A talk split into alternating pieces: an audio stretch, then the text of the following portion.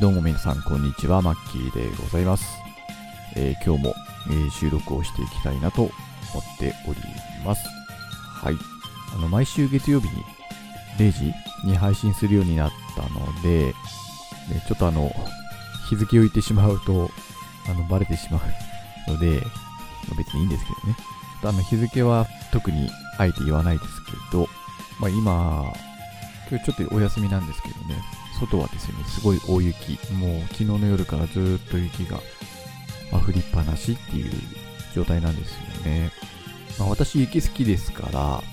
全然雪降ることには全く嫌な思いっていうのは、ま、ないですし、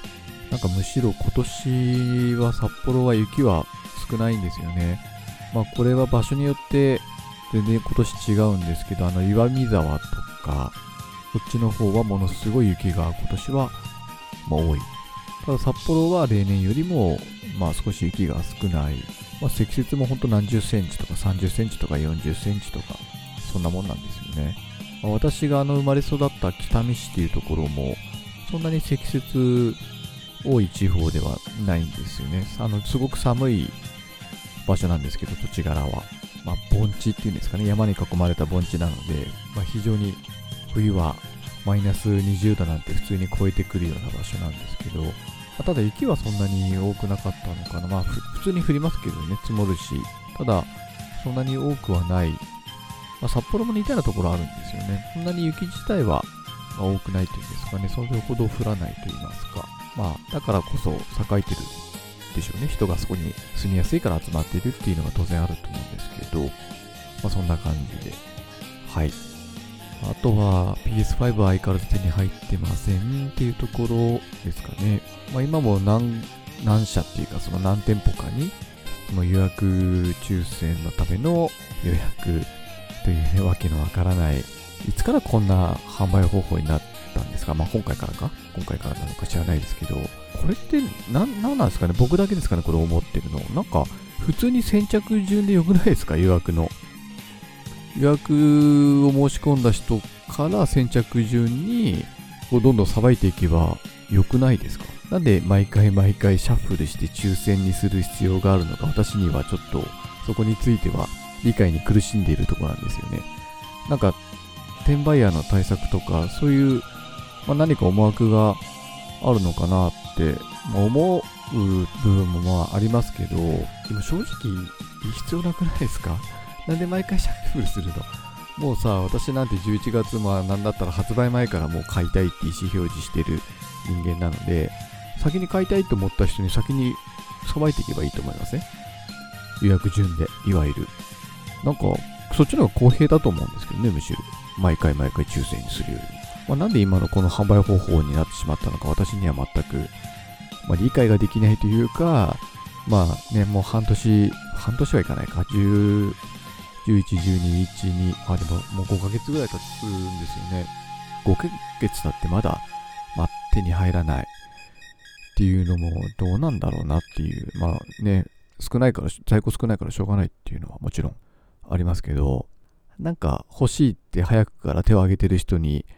なんで先着順に売らないのって私は個人的に思います。変なのって不思議ですね。はい。ってな感じで、えー今日はですね、まあ、ゲームの話を、あるソフトの話をしていきたいと思うんですけど、それが、あの地球、まあ、防衛軍というですね、ゲームですね。あの、主に中心となって話すのは地球防衛軍5というバージョンですね。まあ、ただちょっと、まあ、過去の履歴なんかも、履歴っていうか歴史っていうのがいいのかな。歴史なんかも、まあ、振り返りながら、このゲームの紹介をしていきたいなと思っております。はい。まあ、ちょっと興味のある方、まあ、プレイしたことある方なんかは最後まで聞いていただけたら嬉しいです。はい。では、今日も張り切っていきましょう。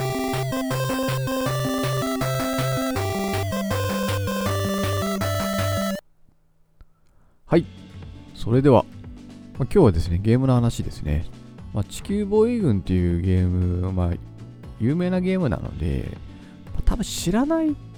ていう方はいないと思うんですね、タイトル自体は。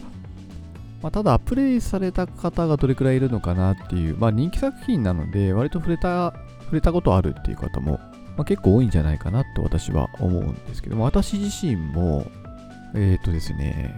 多分まともにやったのは3かな。で、4、4っていうかまあ、4.1なのかな。4.1もやり、で、今5もやっているっていう感じですね。で、5についてはもう300時間超えなので、まあ、かなり長く楽しんでいる方かなって。まあ、買ったのは発売から1年後ぐらいですかね。なんかセールで税込みで4000円くらいだったんですよ。まあ、今だったらもっと安く買えると思うんですけどね。セールだったら。もしかしたら2000円台ぐらいで買えるのかもしれないですけど、まあ、当時はまだそのディスク版も中古で5000円以上してた時だったので、まあ安く買えたかなと個人的には思ってるんですけど、まあ、その、まあ、地球防衛軍っていうね、ゲームの歴史なんかも簡単に振り返りながら紹介していきたいなと思います。で、まずですね、もともとこのゲームって何か。ちょっと今日はその歴史振り返って、あと、まあ、どんなゲームかっていうのを改めて簡単に紹介して、まあ、私の最後の感想なんか述べていきたいなと思うんですけど、もともとこのゲームですね、プレイステーション2で発売されたゲームだったんですけど、もともとはですね、あのシンプル2000シリーズの、えー、29作目かな、これは。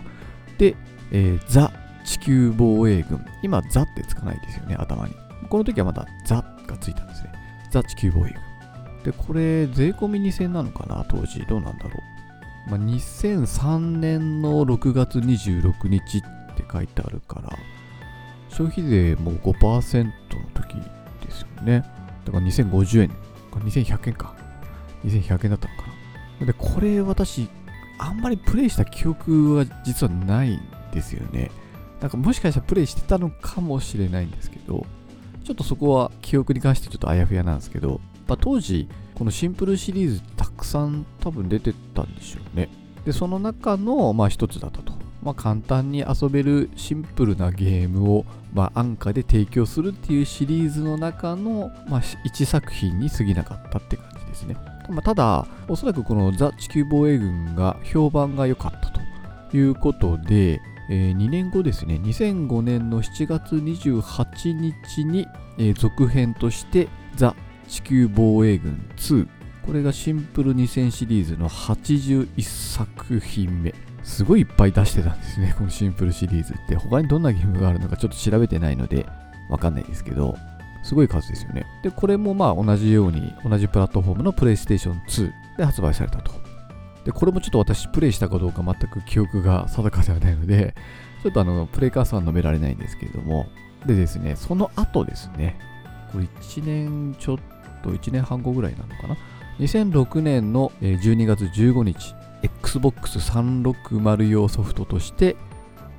地球防衛軍3が発売されましたと。でここで初めてシンプルシリーズとしてではなくて、まあ、オリジナルっていうか、まあ、独立のタイトルとして発売されたっていうことと頭にザってつかなくなりましたね。普通に地球防衛軍の3と。で内容に関してはあのどうやら1作品目のリメイク的な内容っていう話らしいですね。だから、まあ、ナンバリングタイトルにはなってるけど、まあ、いわゆるそのストーリーがつながっているわけではなくて、まあ、一応当時のプラットフォームに、まあ、リメイクした作品ということでしょうね。でこれ Xbox だけだったんですかねこれは。うん、なんか PSP かなんかでも出てたかもしれないですね、これに関しては。で、えー、ちょっとここから飛びますけど、で、結構飛ぶんですけど、2013年の7月4日、えー、地球防衛軍4が発売されました。で、これはプレステ3と Xbox 360両方で出ているようですね。で、これは、まあ、完全に3の、まあ、続編、まあ、3の続編って言っても、まあ、1作目のリメイクなんですけど、結局は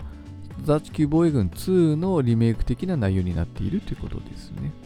で、ここからちょっと変化があったのが、あの、陛下ですね。選べる兵士の種類がこれ今まで2陛下しかなかったんですよね。ちょっとその2陛下っていうのはどれかっていうのは調べられてないんですが、これが、えー、全部で4つの陛下、まあ、兵の種類ですね、に増えたということと、オンラインの、マルチオンラインですかね、オンラインマルチプレイに対応しております。で、さらに、2015年4月2日、2年後ぐらいですかね、2年弱か。には、えー、追加要素を加えたリマスター版として PS4 で、えー、地球防衛軍4.1っていうのが発売されてます。で、これは PC 版も後に発売されてます。で、私、この辺りから記憶がしっかりとやっとプレイした記憶っていうのがあります。おそらくこの4.1を私はしっかりプレイしたのかな。まあ、しっかりプレイしたといっても一通り全部の面をクリアしたっていう程度ですけどね。はい。で、えー、そこからさらに2年後、2年半、そうですね、2年半後ぐらい、えー、2017年の12月7日に、プレイステーション4用として地球防衛軍5が発売されてますと。でこ、これはなんかリブートっぽい感じらしいですね。ストーリー、世界観も一新されていて、で、敵もなんかプライマーっていう風に、その攻めてくるエイリアンたちのことをプライマーと呼ぶようになっていると。これも PC 版が後に発売されていますと。ちなみに地球防衛軍6続編が今年出るんじゃないかと言われておりますが、まだ発売日とかも全く決まっていないので、これはまだちょっと未定かなっていうところですね。はい。で、まあ、知っている方がほとんどだとは思うんですが、簡単にゲームシステムを紹介していきます。あの、基本は TPS ですね。サードパーソンシューティング。なので、キャラクターの姿が見えて、まあ、その背中越しに敵を、なんていうんですかね、こう、シューティングするっていう感じのゲームですね。ただ、これ、陛下によってかなり、あの、例えば乗り物に乗ったりとか、ロボットに乗ったりとか、かなりあの、操作感が陛下によって違うんですよね。まあ、ただ基本は TPS ですよですね。なので、そんなに、ま、違和感ないんじゃないかなと思います。と、ステージクリア型のゲームですね。ここからは PS4 で出ている地球防衛軍5をベースに話すんですけど、まあ、このゲームは、え、ステージクリア型なので、こう一面からこうどんどんクリアして、なんていうんですかね、こう進んでいく感じなんですね。で、ストーリーもそれに沿って進んでいくっていう、まあ、流れになっていて、で、ステージ数がですね、めちゃくちゃ多いんですよ。全部でね、110万ですよね。すごくないですか ?100 超えって。しかも結構一面一面ボリュームあるっていうか、まあ敵もたくさん出てくるし、そのボリュームで110ステージとかマジすごいなって思います。だからもういろんな、なんですかね、戦いをできるっていう。まあこれはボリューム的にもかなり満足のできるすごい内容じゃないかなと思います。で、このゲームですね、その、いわゆるハックスラッシュっていうんですかね、こう繰り返し戦闘することで、まあ、武器とか、まあ、キャラクターを強化していくっていうプレイスタイルのゲームなんですよ、実は。なので、さっきも、あの、私4 4.1の時は、一通りステージクリアして終わっちゃってたんですけど、正直言うとそれだけだとこのゲームあんまり楽しめてないんですよね。やっぱ楽しさってこのゲームやっぱ武器を強い武器を手に入れるっていうのがおそらく一番の目的なんですよね。もうストーリーとか、まあ、半分おまけみたいなもんですね。なので繰り返しプレイするっていうのが基本になってきますね。で武器の取得っていうのがあの戦っていると敵が落とすんですよね。なんかアイテムボックスみたいの。で、ウェポンって書いてある緑色の四角いボックスなんですけど、でそれを、まあ、戦いの中で拾っていくことで、まあ、クリアした時に、まあ、こんなの取得したよっていう一覧がふわっと出てくるんですね。で、そこで、まあ、新しい武器を入手できればラッキーみたいな感じなんで、まあ結構運用差が、まあ、強いっていうのと、難易度によって武器の強さっていうのも当然変わってくるので、強い武器求めようとするとどうしても難易度の高い5段階あるんですけど、一番上の難易度はやっぱりクリアすればそれだけ、まあ、強い武器も手に入るし、あのステージも後ろのステージの方が強い武器手に入りやすいっていう傾向があるんですよね。まあ、なので楽しみ方としてはやっぱ一通り全ての面を、ま、クリアして解放した上で比較的アイテムの集めやすそうな面を見つけてでちょっとずつ武器を強化してであとキャラクターのあのヒットポイントみたいのがあるんですね。でこれも初期だとめちゃくちゃ少ないんですよ。でこれもさっきのあのウェポンと同じように敵を倒すことでこうヒットポイントアップする赤いボックスが出るのでそれを拾うことで、まあ、数値が上がっていく。なのでこれ何回も繰り返すことで強い少しずつ強い武器を手に入れたりとかあと同じ武器でもこうレベルみたいなのがあるんですよ。なので何回も繰り返していくとその同じ武器拾った時にもっとレベルの高い同じ武器だけどもっとレベルの高い武器を手に入れていくって感じなので繰り返すことでだんだんヒットポイントも上がるし、まあ、武器も強くなっていくと。っていうのをまあ、ひたすら繰り返して強い武器を手に入れてそれを手に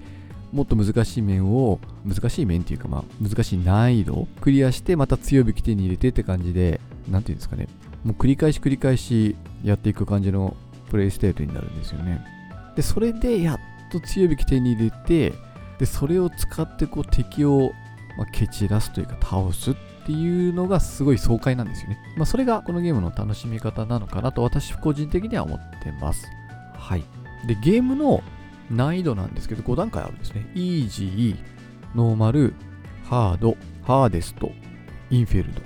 で、最初は多分、イージーとノーマルしか選べないかったような気がします。違ったらごめんなさい。で、一度クリアすると、もっと上の難易度選べるようになる。で、確かハードクリアすると、イージーとノーマルもクリア扱いになるんですよ、このゲーム。で、ハードをすっ飛ばして、例えばハーデストとか、インフェルノクリアしちゃうと、残念ながらインフェルノクリアしても、その下のハーデストはクリア扱いにならないっていう、なんかよくわからないシステムになってます。あの、各面ごとに、どの、そのいわゆるどの難易度でクリアしたのかっていう、なんか印みたいのがついてくるんですよ。で、それがゲームのクリア進行度に影響するので、まあ、最初はね、ハードでこうどんどんクリアしていくと効率よく進行度上がっていくんですけど、後半になってくるとね、結構しんどくなってきます。私今72%ぐらいなんですよ。310時間やってまだそんなもんなんですよね。で、当たり前なんですけど、まあ、イージーとかノーマルだと、まあ、当然敵も弱いし、動きも遅いんですよね。なので、比較的まあ、まあ、序盤の弱い武器とかでも、まあ、十分戦えるんですけど、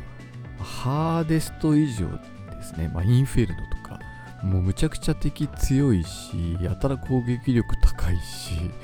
もうマジで地獄を味わわせてくれるんですよね、絶望感っていうんですかね。なので、当然いきなりインフェルノなんてやったって、もうそ、ほんと即死するので、じっくりキャラクターを育てていかないと、はっきり言ってインフェルノなんて全くクリアできないって感じなんですよね。だからかなり時間要するんですけど、そうやってじっくりこう、キャラクターを強くしていった上で、上の難易度をクリアして、より強い武器を手に入れてっていうのを本当繰り返すっていうゲームになりますね。で、ストーリーはまあ合ってないようなもんというか、プライマーっていう、まあ、エイリアンが地球に、まあ、侵略目的でやってくると。でそれによって壊滅的なダメージを、まあ、地球は受けるんですけど、まあ、その地球防衛軍っていうね、アースディフェンスフォース EDF っていう、よく EDF って言うんですけど、略して。まあ、この EDF の活躍によって、まあ、エイリアンたちを退けていくっていうのがストーリーの腰で、結構展開もちゃんとあるんですよね。熱いっていうか。結構もうエイリアンにやられて、もうボッコボコにされるっていうところから、まあ、主人公が中心になって活躍していくことで、まあ、徐々に戦況が変わってくるよっていう一応そういうストーリーもあって、まあ、そういう演出がそのプレイの中でもあるのでそれはそれで結構面白かったなと思います。はい。で、あの、さっき言った、まあ、その選べる陛下4つの陛下ですね。これが、えーま、地球防衛軍4から、ま、4陛下になっていて、で、5も4陛下。で、6はさらに増えるとか、そういう話は特にまだ聞いてないですね。もしかしたら、この4陛下のまま行くのかもしれません。まあ、簡単に言うと、あの、モンハンの武器種ですよね。モンハンってやっぱり武器種によって全然当たり前ですけど操作感とか戦い方全部変わってきますよね。もうずっと体験使いの人がねいきなり他の武器持ったってそんないきなり戦えないじゃないですか、まあ、それとちょっと似てるんですけどこのゲームは今4つですからね。モンハンに比べたら全然種類少ないんですけど、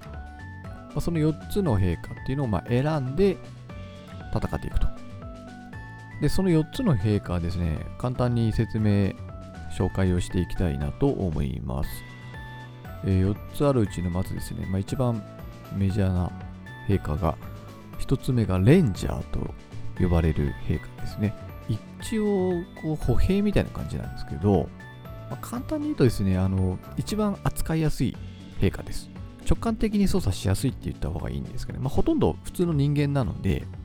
普通の TPS とほとんど操作感が変わりません。なので一番とっつきやすくてすぐに扱えるのがこのレンジャーで特徴はですねヒットポイントその体力はまあまあ高めでで武器あの扱える武器の種類がめちゃくちゃ多い。で近距離も中間距離も長距離遠距離も、まあ、どの武器も使いこなせるので非常に何て言うんですかねマルチな、まあ、どの距離でも戦いやすい武器種。武器種じゃないですよね。陛下なので非常に扱いやすいですね。で武器は2種類持てます。なのでまあ面によるけど大体マシンガン系とあとスナイパーライフル系持ったりとかあとロケットランチャー系持ったりとかまあそういう戦い方になることが多いですね。基本マシンガンで目の前の敵を倒しつつ、まあ、距離があるときはロケットランチャーとかスナイパーで敵を仕留めるという感じなので非常に扱いやすい陛下でございますね。はい、次がウィングダイバーで。ウィングダイバーっていうのはですね、これ空飛べる陛下なんですよ。ただ、ヒットポイントは非常に少なめなんですよね、軽装なので。で、これだけ唯一キャラクターが女性ですね。あの、なんていうんですかね。こう、姿が女性っていうんですかね。特にキャラクターってわけじゃないんですけど、姿が女性で、空を飛ぶことで、まあ、機動力、高い機動力があるっていうのが特徴。まあ、ただし、あの基本、エネルギー系の武器しか使えないんですよね。実弾系じゃなくて、エネルギー。ということは、リロードするときとかに、こう、エネルギー使うんですね。で、ユニットを背負ってて、空飛ぶユニットと、はい、今ちょっとまたマンションのですね、なんかアナウンスが流れちゃったんで、すいません、ちょっと今、一旦録音中断してしまったんですけど、ウィングダイバーの話してましたよね。でウィングダイバー、そのエネルギー系の武器しか使えないということと、空飛ぶためにもエネルギー使うんですね。で、そのユニットを背中に背負っているっていう感じなんですが、このエネルギー源がですね、共通なんですよ。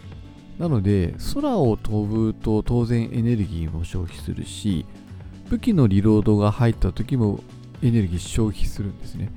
で、一定以上、なんていうんですかね、こう、エネルギーを使いすぎると、オーバーヒート状態になってしまうんですよ。そうなると、空も飛べないし、武器のリロードもできないっていうね、非常に困った状態に陥るっていう、非常にあの悲しい欠点があるんですよ、このウィングダイバーって。しかもですね、まあ、エネルギーのその容量自体も、まあ、ハクスラなんで、だんだん容量増えてくるし、強くなってくるんですが、それでも、やっぱりずっとこう空飛んでいられるわけではなくて、結構ずっとこう、なんていうんですかね、空飛び続けるとすぐなくなっちゃうんですよ、エネルギー。なので、空飛びながらこう武器を撃って、リロード入っちゃった時にエネルギーが残量が足りなくて、オーバーヒートしてそのまま下に落ちていってしまって、まあ落下死とかはないんですけど、敵の中に突然落ちて、で、ボコボコにされて死ぬっていうことがあり得るので、このエネルギー管理が非常に煩わしいというか、まあ、面倒というか難しい陛下なんですよね。この欠点のおかげで非常に戦いにくいですね。私も最初の頃はウィングダイバーずっと使ってたんですが、まあ、結果的には今ほとんど使わなくなりました。あの武器とかも結構強力な武器は持っているんですよ。火力の強い武器とかも持っているし、まあ、空飛べるから当然機動力も高い。ただ、そのエネルギー管理が非常に難しいので、やっぱりね、こう夢中になってると、やっぱりおろそかになっちゃうんですよね、エネルギー管理が。で、リロード入った瞬間に足りなくなって、オーバーヒートするっていうことが、ちょっとね、これ頻度がね、高いんですよね。なんか個人的にはもう少し緩くしてあげてもいいんじゃないのかなって思うんですよ。じゃないと、あまりウィングダイバーの強みっていうのがね、感じられないんですよね。後で説明するけど、別のあのフェンサーっていう陛下もあるんですけど、そっちの方が全然使いやすいんですよね。まあ、それはちょっとその時のフェンサーの時に説明したいと思います。えー、で、次ですね。じゃあそのフェンサーですね。そのフェンサーって、要はパースケルトンっていうですね、あの、まあ、強化、なんていうんですかね、このロボットみたいな格好してるんですけどね。あの、強化素材を全身に身にまとっているっていう陛下なので、ヒットポイント、まあその体力も高くて、で、かつ、たくさん武器詰めるんですね。全部で4つ、左と右2つずつ持てるんですよ。だから、実質4つも持てるってことですかね。武器を。で、左と右、左腕と右腕、左肩と右肩みたいな感じで、それぞれ別の武器武器種っていうか、まあ、武器を背負っていけるんですよ。それぞれ。なので、まあ、同じものも装備できるんですよね。さっきのあのレンジャーだと、なぜか同じ武器を2つ持つことできなくて、異なる種類のものしか持てないんですけど、フェンサーは、例えば左肩と右肩同じ武器を背負ったりとか、することもできます。なので、あのまあ、まず攻撃力自体もあるし、あと機動力ですね。特筆すべきなのは。あの普通に歩くとむちゃくちゃ遅いんですよ。ドシン、ドシン、ドシンみたいな感じなんですけど、あの、なんかスラスター、ジャンプブースターとスラスターっていうユニットを搭載しているので、上にヒュッてこう飛び上がったりとか、あと横にヒュッて避けたりとかする、そういうブースターを持ってるんですね。なので、それを強化していくと、結構連続でブーストしたりとか、ジャンプしたりすることができるようになってくるんですよ。このフェンサーって。最高で7回か8回ぐらい連続スラスターで横にヒュッて避けたりとか、上にヒュッて飛んだりとかできるようになるので、この2つの動作組み合わせると、むちゃくちゃ空飛びたりとか、むちゃくちゃ移動力、すごい移動スピードで移動したりすることができるんですね。なので、最終的に私が、まあ、いろんな陛下やった中で一番扱いやすいのはこのフェンサーかなと思って、まあ、大体全体の6割ぐらいはフェンサー使ってんじゃないのかなっていう感じですね。で、ただフェンサーは欠点も、まあ、弱点って言った方がいいのかなあってですね、あの長距離は苦手なんですよね。遠い敵。どちらかというと、こう、機動力生かして敵に接近して、で、近距離武器で一気に倒すっていう戦い方をするので、遠くの敵って苦手なんですよ。遠くから狙撃する武器があまりない。ので、あの空飛ぶ敵が出てくる面とか、とものすごい背の高い足の長いロボット出てくる面とかあるんですけど、そこはすごく苦戦します。ただそれ以外の面に関してはもう無類の強さを発揮するんですよね。さっき言ったあのウィングダイバーは、まあ、エネルギー消費しちゃうからオーバーヒートするって言ったじゃないですか。で、フェンサーはあの基本オーバーヒートっていうもの概念がないんですよ。だからあのもちろん連続でヒュッヒュッヒュッってこうそのスラスターとかジャンプブースター使って移動できるのは数に限りがあるんですけど、でも一回ヒュッて行動終わったらまたすぐに同じ行動を開始できるからもう実質無限できちゃうんですよね。ちょっと間が入るけど。なので結果的に機動力っていう面でもフェンサーに遅れを取ってしまっているので、ウィングダーバーに関しては。でもさっき言ったように、やっぱエネルギーの、まあ、その飛んでる時のエネルギー量がちょっと消費量が大きすぎるので、ものすごい燃費の悪い車乗ってるみたいな感じですよね。だもうちょっと燃費良くしてあげてもいいんじゃないかなって、バランス的にね、ゲームの思います、個人的に。で、最後に、えー、もう一陛下、エアレイダーっていうですね、ちょっとマニアックな陛下がありまして、でこいつですね、あの直接的な攻撃武器持ってなくて、あの完全支援型の陛下で、例えばこう空爆を要請したりとか、あとあの、こうなんていうんですか、設置武器とかを置いて、それで攻撃したりとか、あと乗み乗り物をこう呼び寄せることができるんですね。ある程度敵倒すと実績っていうのが溜まってきて、それが溜まると、こういろんな、例えばロボットとか乗り物とかをこう呼ぶことができるんですね。なので、戦い方がもう決まってきますね。ある程度、まあ、空爆とかで敵を一気に倒したりとか、設置武器で敵を倒して実績を貯めたら、即、その乗り物を呼びつけて、で、それに乗って戦って、で、また実績貯まったら、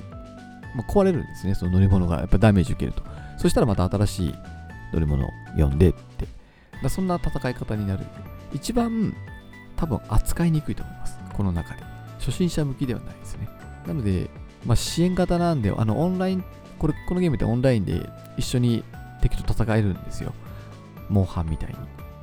なので、そういう時に1人いると、もしかしたら、こう、いろいろ支援する、例えば味方の体力回復したりとか、なんかシールドみたいのを作ったりとか、そういうことができるので、まあ、かなり上級者向けの陛下かなって感じですね。はい。で、結構喋っちゃったので、ちょっとまとめに入るような感じになるんですけど、何がじゃあこのゲームおすすめなのかなって思ったんですね、私も。なんていうか世界観は結構なんかね、ちょっと中二病というか アニメっぽいっていうか、ウルトラマンとかさ、そういうね、特撮ものを、まあ、ゲームにしたような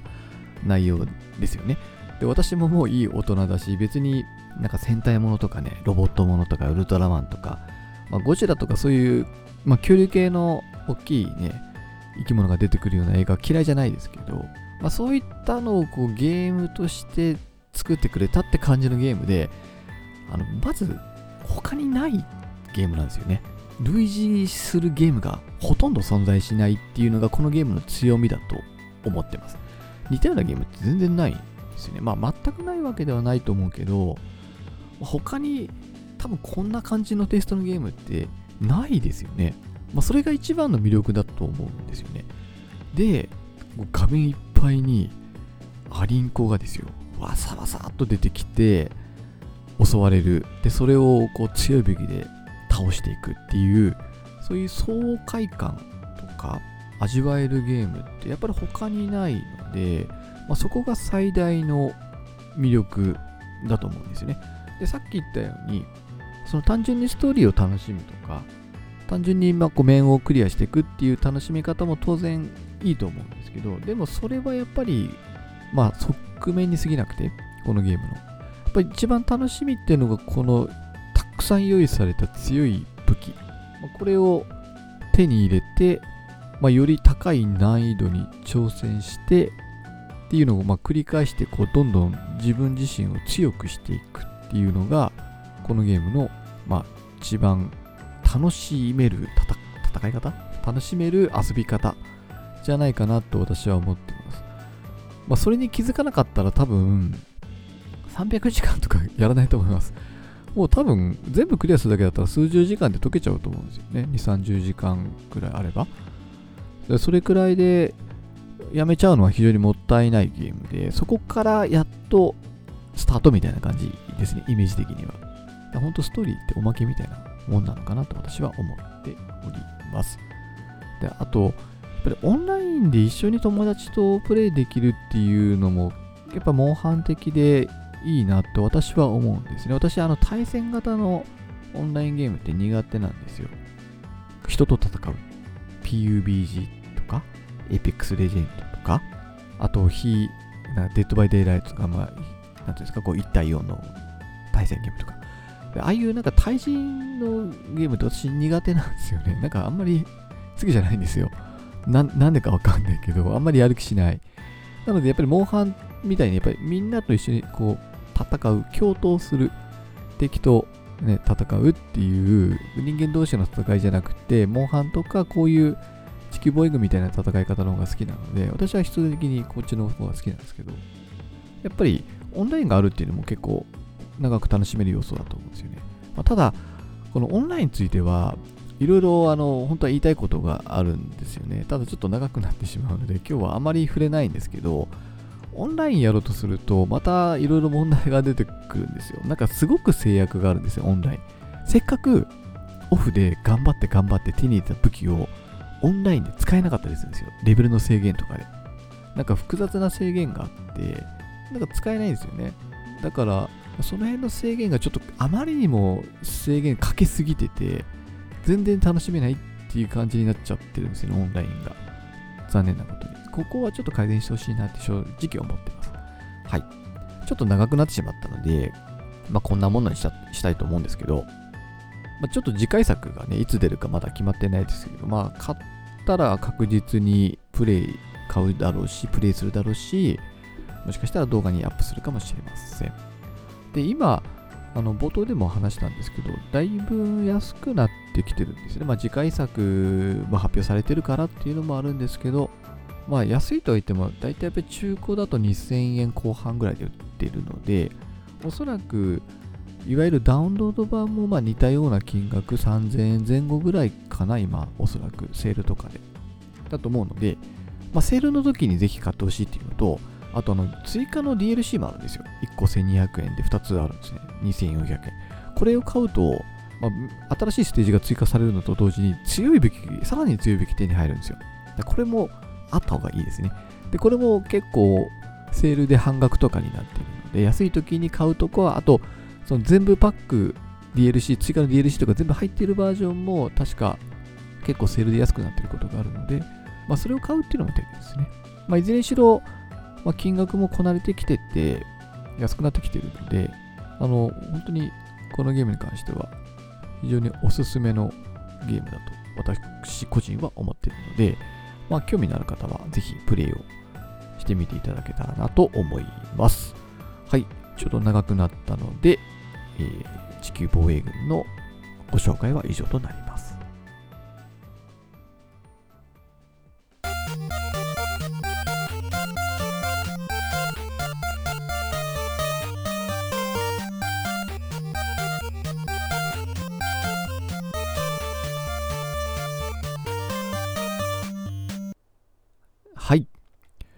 はい。では今日はゲームのですね、地球防衛軍5の話をさせていただきました。まあ、エンディングですけど、あの、今日、PS のフリープレイ見たら、これ日付バレちゃいますね。あの、ファイナルファンタジー7リメイクがフリープレイになってましたよね。びっくり。あの、まあ、7私、あの、まあ、リメイク版じゃなくてあの PS 版？まあ正直がっつりやった派だったんですよね。ただ、リメイク版は変えてなくて、安くなったら買おうかなって思ってたら、なんと、ただで手に入るというね、いい世の中ですね。うん、ただ、ちょっと今の環境だと、じっくり腰を据えてやれるのかっていう気もするし、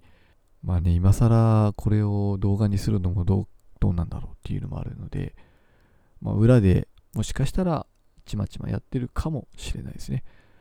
はい。あと最近結構あのセールでゲームを安いゲームですね、いくつか買ってて、最近買ったのなんだっけな、えっ、ー、と、コーヒートークっていうゲームと、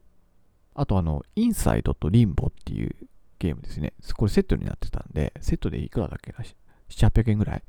で、コーヒートークも多分300円とか400円とかかなり安かったので、えー、まとめてこの間購入しました。まあ、これの感想もどこかでしたいなと思ってますね。あと、あの、リトルナイトメアでしたっけ？あれもちょっと気にはなってるので、まあ、1未プレイなんで、面白かったら2も買ってみようかなとか、うん、あとね、いろいろ最近本当あの、フリープレイもそうですし、あのゲームパスも入ってるんですよ、Xbox の。パソコンで入ってるんですね。Xbox 持ってないですけど。で、そっちでもね、結構いろんなゲームね、この間コードベインとか出てたかな？コードベイン。そうですね。コードベイン。あの、なんか死にゲーっぽい感じですかね。ちょっとアニメチックなあの見た目なんですけど、死にゲーですよね、これ、おそらく。だったりとかね、結構、なんだろう、いろんな、こう、ただでできるゲームが めちゃくちゃいっぱいあってですね、逆にありすぎてどれを手つけていいかわかんないよみたいな感じになっちゃってるんですよね。あとはあれだね、あの、 DOOM Eternal とかさ、あと、コントロールとかね、すげえ気になるゲームいっぱいあるんですよ。 The Medium。うーん、どうしたもんだこれって感じですね。なんかいっぱいゲーム、やっぱりこう、ほんと積みゲーじゃないですけど、目の前にこう、ブワーっていっぱい出されると、ほんとどれプレイしていいかわわかんないやって感じになっちゃってて、今。なので今、ラスアス2をね、やってて、今すごい詰まってるんですよ。むちゃくちゃ難しい面に今ぶち当たってまして、もうこの間ぶち切れました。クリアできなくて。もうダメだっつって。今もう2、3日もうクールダウンしてますね。だから動画の作成が進んでない状態。まあ、ストックがあるので、あの動画の配信には影響ないんですけど、あの、本当にクリアできなくて、これどうしどうしようってすげえ悩んでます、今。まあね、やっぱりゲームって、ね、こう何回も何回もやってると、だんだん精神的にね、病んでくるじゃないですか。病んでくるっていうか、疲れてくるじゃないですか。腹立ってるから、こうだんだんイライラしてくるしね。そうすると、やっぱプレイが雑になってきて、余計クリアできないっていうね、そういう悪循環がね、起きるんですね、やっぱり。で、ラサスのグラウンドってマジ難しいんですよ。本当に、なんでこんな難易度に、もうやっているくせにお前が言うなって感じなんですけど、まあこんな難易度によくしたねっていうとこなんですよ、今私が。ほんと信じらねえって。こんな こんな敵の配置。まあほんとマジで殺しに来てるんですよね、こっちを。これをね、いかにプレイしていくかっていうのがね、本当に今悩んでるとこで、もうどうしようって、今、本当に、結構もうね、後半、まあといっても、アビ編のまだ中盤ぐらいだとは思うんですけど、まあ、感染者がね、こう、ものすごいウェーブで襲ってくるところがあるんですよ、狭いところで。そこがね、何回やってもクリアできなくて、この間。もうそこを本当にどうしよう。もうクールダウンしたからそろそろやってみようかなとか思ってるんですけどね。はい、そんな感じで。まあ、ラサ2終わったらどうしようって今すごい悩んでます。どのゲームしようかなとか。あともう字幕、字幕は字幕で結構作るの大変だから、もう音声実況にそろそろしようかなとかね。まあできる時間がちょっとあるかどうかとか、まあ結局、そのプレイしながら音声直接吹き込むって僕多分できないんですよね。ゲームに集中しちゃうから。だから当てれこっていうんですかね。後で音声を吹き込む感じになっちゃうと思うんですよ。だそれをやると結局テロップ入れるのと労力はあまり変わらないのかなとか思うんですけど、ただどうですかね、皆さん。あのやっぱ見てる側としては、実況、音声実況の方がやっぱり見やすいんですかね。字幕だとその人がどんな人かとかってすごい分かりにくいですもんね。なんかそういうのあると思うんですよね。やっぱりプレイを見てるっていうのは、その人になんか、こう、その人のプレイの仕方とかね、まあ話し方とかもそうかもしれないですけど、やっぱそういうのに共感できる人がこう見てくれるのかなと思うんですよ、繰り返し。やっぱり音声入れとかないと、チャンネル登録者数もなかなか増えないのかなとか今思ったり、ちょっとね、ほんとここ最近ずっと悩んでます。もう、1、2週間ずっと悩みっぱなしって感じですね。まあ、とはいえ手は止められないので、あの、ラスアス2の配信はね、このまま進めますし、ノートの記事も毎日書きますし、毎週このラジオもアップはもちろんしていこうと思っております。はい。ちょっとエンディングも長くなっちゃったんで、この辺にしたいなと思います。えー、ちょっと長くなってしまいましたね、今回は。えー、あの次回、ちょっとまた何話すか決めてないんですけど、まあ、毎週月曜日配信予定ですので、えー、よろしかったらまた次回も聞いていただけたらと思います。はい。では、お送りしたのはマッキーでした。えー、また次回お会いしましょう。さようなら。